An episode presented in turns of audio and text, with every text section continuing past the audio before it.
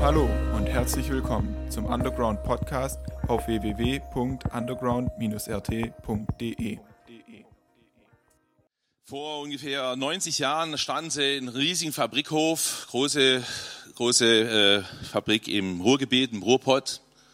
Erzählt er die Geschichte der Wilhelm Busch, der praktisch gleichzeitig der Ziehvater ist von dem Ulrich Parzani, der drei Wochen bei uns hier am Wochenende sein wird. Der hat die Geschichte erzählt. Sie standen im Fabrikhof, Dutzende Männer, 1934, Nazizeit. Und äh, der Hennes war bekannt als einer, der an Jesus glaubt. Und äh, die ganze Truppe, die braune Truppe um ihn herum hat gesagt, hey, was für ein Schwachsinn. Wie kann man an Jesus Christus glauben? Hennes, du bist echt noch von vorgestern. Jetzt ist die neue Zeit.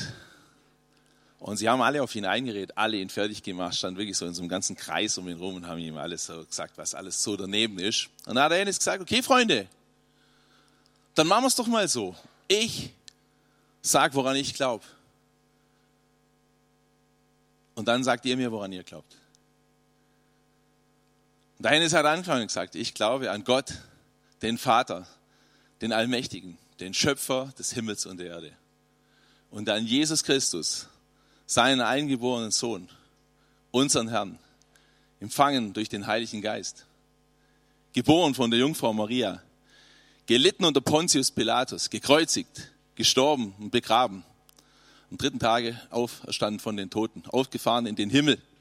Er sitzt zu Rechten Gottes und vertritt uns. Ich glaube an den Heiligen Geist, die heilige christliche Kirche, Gemeinschaft der Heiligen, Vergebung der Sünden, Auferstehung der Toten und das ewige Leben. Suffisantes Grinsen um ihn rum. So Geraune. Puh, was kann man, wie kann man nur? Und er hat gesagt, so und jetzt, Karl, Hauptwortführer von der Brauengruppe. Jetzt, Karl, sag mir, woran glaubst du? Und die ganze Gruppe gesagt, hey Karl, komm, haus ihm raus, sag's ihm. Der Karl so, ja, also, Christentum ist schlecht. Okay, haben wir gehört, dass du schlecht findest, sagt der Hennes. Jetzt will ich wissen, woran glaubst du? Ja, also, oh, ja, also, ja, sag's ihm doch jetzt endlich. Und äh, ja, wenn die in Berlin damit fertig sind, dann kann ich es euch sagen, an das glaube ich sicher, was die dann da entwerfen. Und die ganze Diskussion, die hat ihm den Stecker gezogen, die Luft rausgelassen. Und der Hennes konnte ein Zeugnis ablegen für das, wer Jesus Christus ist, an wen er glaubt. Und der andere hatte nichts zu melden, weil er an eigentlich gar nichts geglaubt hat oder nichts, was irgendwie Substanz hat. Seit fast 2000 Jahren gibt es dieses Glaubensbekenntnis. Das heißt apostolisches Glaubensbekenntnis, weil es auf den Aussagen der Bibel beruht. Und wir haben gedacht, wir schauen uns das mal in zwei Abenden an. Was steht da eigentlich drin? Also seit 150 nach Christus ist sich da, sind sich da die Leute, die an Jesus glauben, einig, dass das, das der Kern ist. Aus der Bibel rausgezogen. Es ist kein theologisches Lehrgebäude, sondern es sind die zentralen, die Big Points. Glaube, wenn man sagt, ich bin gläubig, ja, woran glaubst du dann? Ja, daran vermutlich. Glauben heißt ja, das müssen wir ja immer wieder neu übersetzen, Glauben heißt Vertrauen. Darauf setze ich, dass das stimmt. Darauf setze ich mein Leben, mein Sterben, meine Ewigkeit. Auf diesen einen Punkt. Und ihr erinnert euch an letzte Woche. Wir hatten ein wirklich grandioses Herbstfestival, definitiv. Es Hammer, hier miteinander das zu feiern. Es war wirklich ganz, ganz wunderschön. Und äh, zwei Fragen kamen ja auf. Und das sind die Fragen, die letztlich auch hier drin stecken. Nämlich, wie, bitteschön, komme ich in den Himmel? Und was eigentlich macht jetzt eine Gemeinde aus, in der ich zu Hause sein kann. Und worin unterscheidet die sich von anderen? Genau der Punkt hier. Deswegen gibt es das Glaubensbekenntnis. Glauben heißt Vertrauen. Und wir Jesus-Leute, wir haben nicht einen bestimmten Ritus, wir haben keine Opfer, wir müssen keine bestimmten Leistungslisten abhaken, sondern die Frage ist einfach, worauf vertrauen wir? Und äh, das ist ganz schön spannend. Und wenn wir uns dieses Glaubensbekenntnis anschauen, dann seht ihr ja, das vielleicht äh, unschwer, das beginnt mit Ich glaube. Schon allein die zwei Worte sind interessant. Da steht nicht Mann glaubt, da steht nicht wir glauben, da steht nicht es muss geglaubt werden, sondern da steht ich glaube. von Anfang an die spannende Frage, glaube ich's? Glaube ich genau das? Glaube ich das? Und es ist bei Jesus-Leuten immer so, dass es um dich als einzelne Person ankommt. Deine ganz persönliche Entscheidung. Die wirklich entscheidenden Momente des Lebens, da sind wir unvertretbar. Morgen früh um 10 Uhr auf dem Sofa kann der Yoshi sitzen für seinen Bruder und das Ja abhaken. Das wäre ganz fatal. Sondern da sind die zwei absolut unvertretbar. Das können nur die sagen, das Ja morgen. Und so ist es mit deinem, in deinem Verhältnis mit Jesus genauso. Das kann keiner für dich abhaken. Nicht dein bester Homie, nicht dein großer Bruder, nicht deine Eltern, nicht sonst irgendwie ein Fuzzi hier aus der Gemeinde, sondern einfach die Frage ist, willst du das, willst du darauf vertrauen?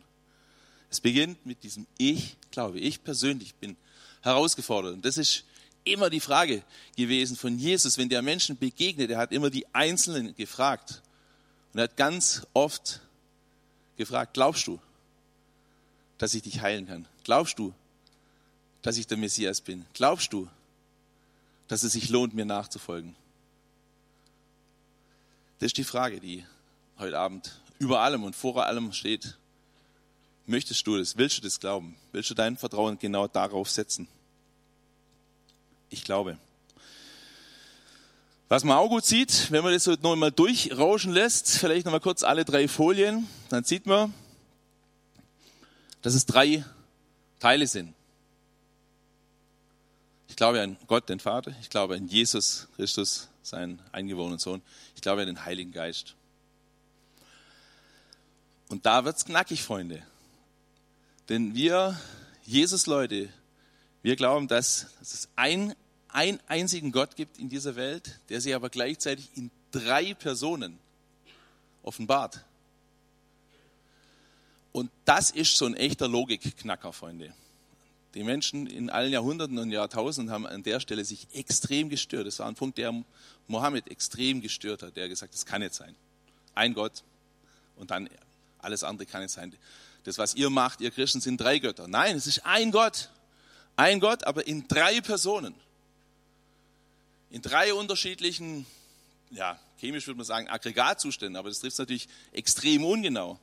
Zumal wenn ich das sage, ich habe keine Ahnung, was Aggregatzustände sind. Aber man kann sich vielleicht klarer machen, ja, also selbst wir sind ja in der Lage, in zwei Personen zu sagen. Wenn du zum Beispiel eine Geschichte von dir erzählst, dann bist du Erzähler und Erzählter zugleich. Wenn du ein Tagebucheintrag machst und sagst, ich habe dies und dies und dies und dies gemacht, dann bist du der, der reflektiert, als auch derjenige, über den reflektiert wird. Also wir schaffen es ja schon als 0815 sterbliche, geschaffene Wesen, zwei Personen zu sein.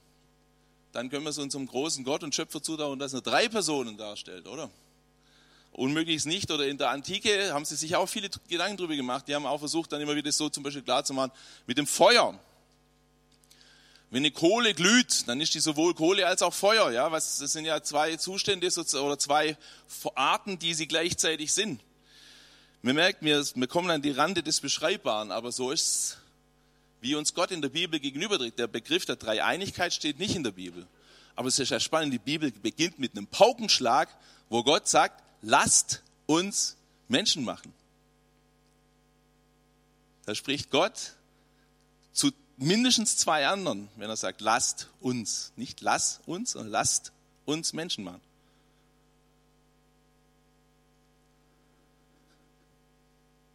Matthäus 3, 16 und 17.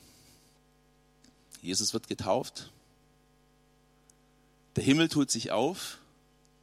Der Heilige Geist kommt runter wie eine Taube, wie eine Taube, nicht keine Taube, da kommt keine Taube, wie eine Taube.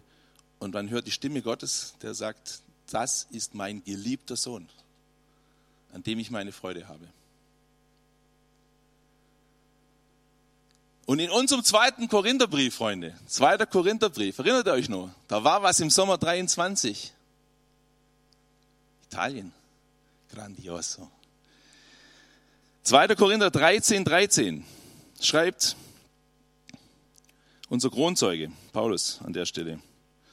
2. Korinther 13, 13, alle, die Freude haben an Bibellesen, schlagen mit mir jetzt auf. 2. Korinther 13, 13, da steht, ganz am Ende, letzter Vers vom 2. Korintherbrief.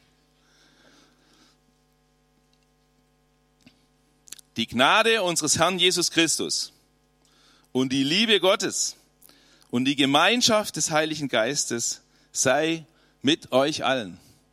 Haben wir gelesen am Strand. Sind wir schon abgefahren gewesen mit dem Bus irgendwo, standen wir rum am Strand. Die Gnade unseres Herrn Jesus Christus, die Liebe Gottes und die Gemeinschaft des Heiligen Geistes sei mit euch allen.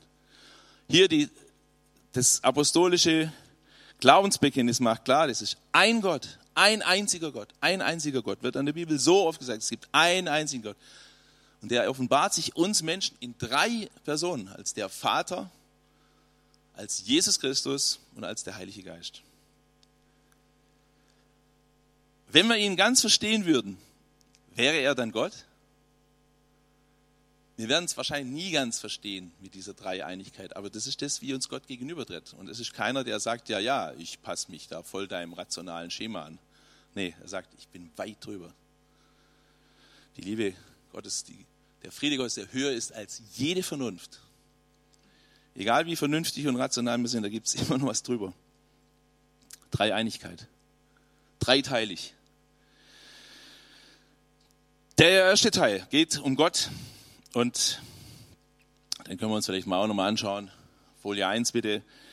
Ich glaube an Gott, den Vater, den Allmächtigen, den Schöpfer des Himmels und der Erde. Der Allmächtige. Hier steht's. Biblisch randvoll von Gottes Allmacht. Er kann, er kann alles. Er kann alles. Die Bibel sagt nur eins nicht, untreu sein. kann alles. Er ist ein allmächtiger Schöpfer, ein Schöpfer des Himmels und der Erde. Es sind seine Ideen, die hier sitzen. Es sind seine Pläne. Es sind seine Geliebten. Es ist seine Welt, in der wir leben. Er hat alles ausgedacht. Jede einzelne Raffinesse, Heisenberg, einer der größten Physiker des 20. Jahrhunderts, gesagt, ganz unten im Glas. Der Erkenntnis der Physik begegne ich Gott. Seine Welt, seine Ideen, seine Pläne, ein allmächtiger Gott, der alles in der Hand hat, der der Herr der Lage ist in jeder Situation, auch von meinem Leben, von deinem Leben. Und gleichzeitig, und gleichzeitig, das ist das skandalös revolutionäre, umwerfende für unser Leben, dürfen wir zu ihm Vater sagen. Das war für die Zeitgenossen von Jesus praktisch unerträglich. Dass dieser allmächtige Schöpfer, der alles in der Hand hat, dass der gleichzeitig dein Vater ist. Aber die Bibel ist auch hier voll davon. Was hat uns Jesus gelehrt, wie wir beten sollen? Er hat gesagt, Vater unser. Das hat er seine Jünger als, mit als erstes beigebracht. Er hat gesagt, redet mit eurem Gott als eurem Vater. Vater unser, Vater unser. Und auch hier nochmal eine andere Stelle aus dem Paulusbriefen, Römer 8, Vers 15. ganz geniale Stelle, wunderschöne Stelle, wo das auch nochmal so glasklar ist, was hier steht, dass das wirklich eins zu eins aus der Bibel gezogen ist. Ich glaube an Gott, den Vater, den Allmächtigen. Römer 8, Vers 15 steht, der Geist, den ihr empfangen habt, macht euch ja nicht wieder zu Sklaven, dass ihr wie früher in Furcht leben müsst. Nein, ihr habt den Geist, das ist wieder der Heilige Geist, empfangen, der euch zu Kindern Gottes macht. Den Geist, in dem wir Abba, Papa, Vater zu Gott sagen. Römer 8, Vers 15. Kommt so unspektakulär daher, aber dass der allmächtige Schöpfer, dass das dein Vater ist. Denk nochmal einen Augenblick drüber nach. Bevor es durchrauscht und du denkst, kenne ich alles. Ein Bruchteil vielleicht von dieser umwerfenden Wahrheit haben wir bisher bedacht. Lass uns mal noch ein paar Sekunden drüber nachdenken.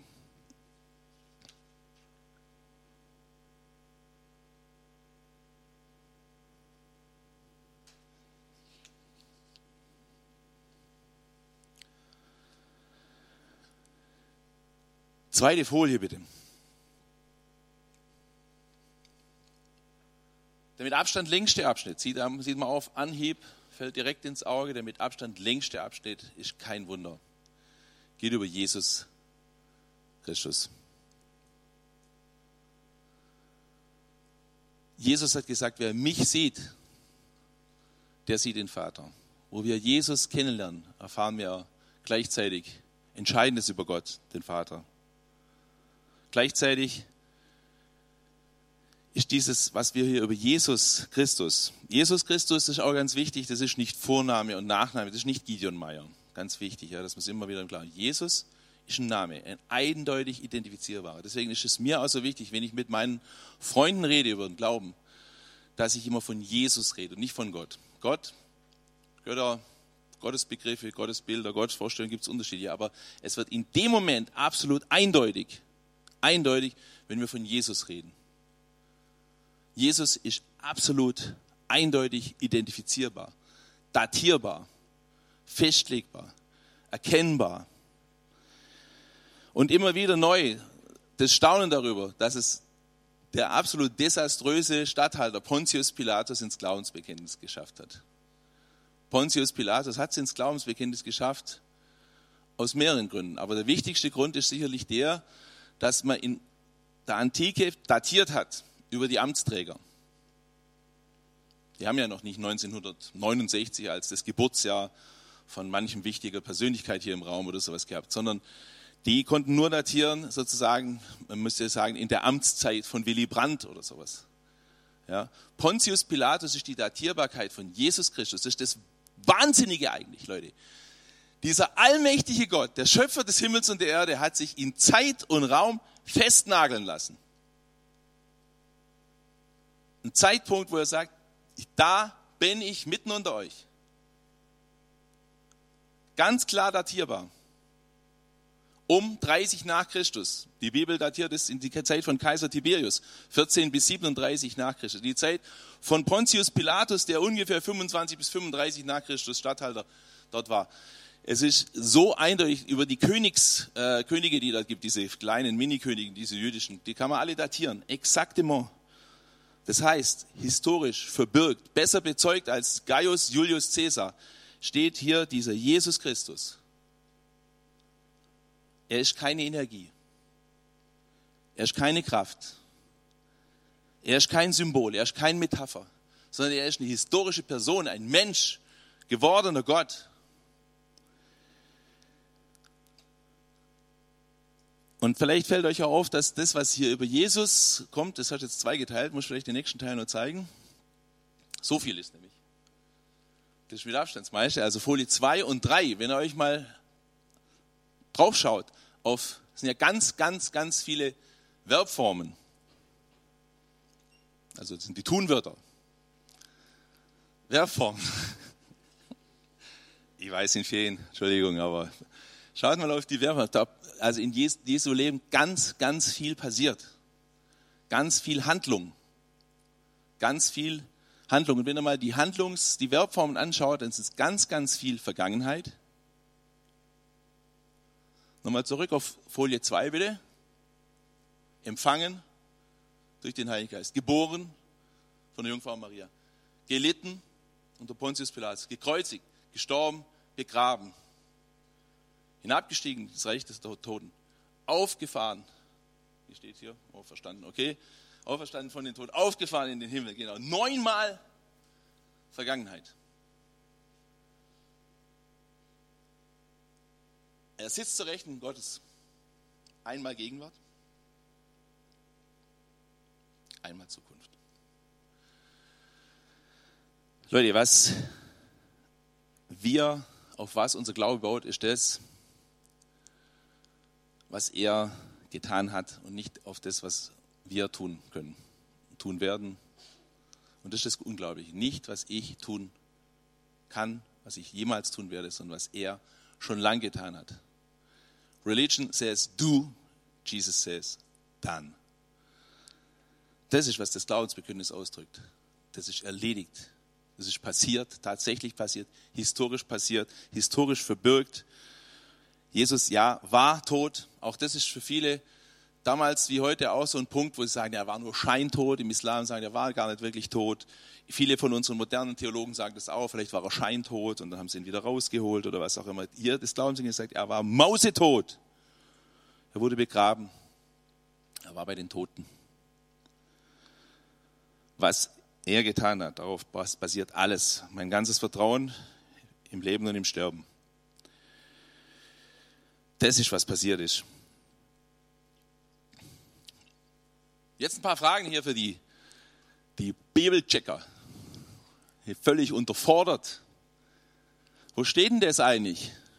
Hinabgestiegen in das Reich des Todes. Weiß das jemand? Ist gut erfunden von den Jungs, oder wie?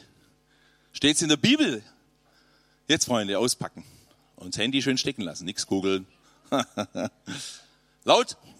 Sensationell. 1. Petrus 3, Vers 19 und 20 steht es. Sehr gut, Janina. 1. Petrus 3, 19 und 20 und 1. Petrus 4, Vers 6 merkt's euch und das sind wichtige Stellen. Das sind wichtige Stellen, die wir auch dann zum Beispiel brauchen können, wenn, wenn gefragt wird, ja, was ist mit all den Leuten, die gestorben sind, bevor Jesus am Kreuz gestorben ist? Was ist denn das mit denen? Ja, die haben von Jesus eine persönliche Predigt bekommen im, im Reich der Toten.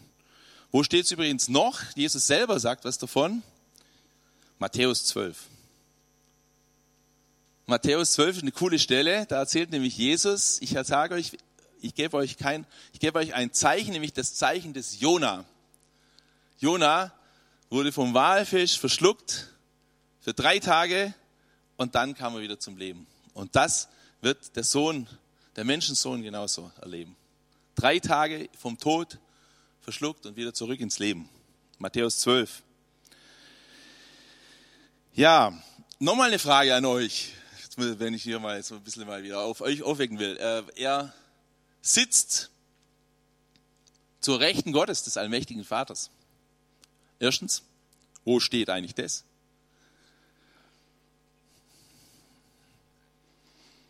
Naja, Wo steht es?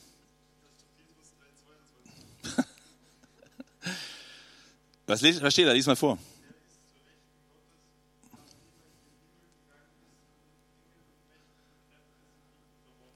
Sehr stark.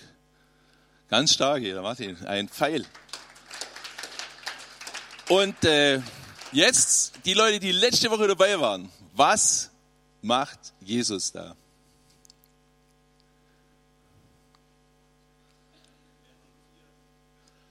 Ja, ist gut. So ist es. Römer 8, Vers 34. Da steht drin, er sitzt zur Rechten Gottes und er vertritt uns. Er setzt sich für uns ein. Was Jesus macht, Tag aus, Tag ein, ist, dass er für uns kämpft. Dass er für uns eintritt.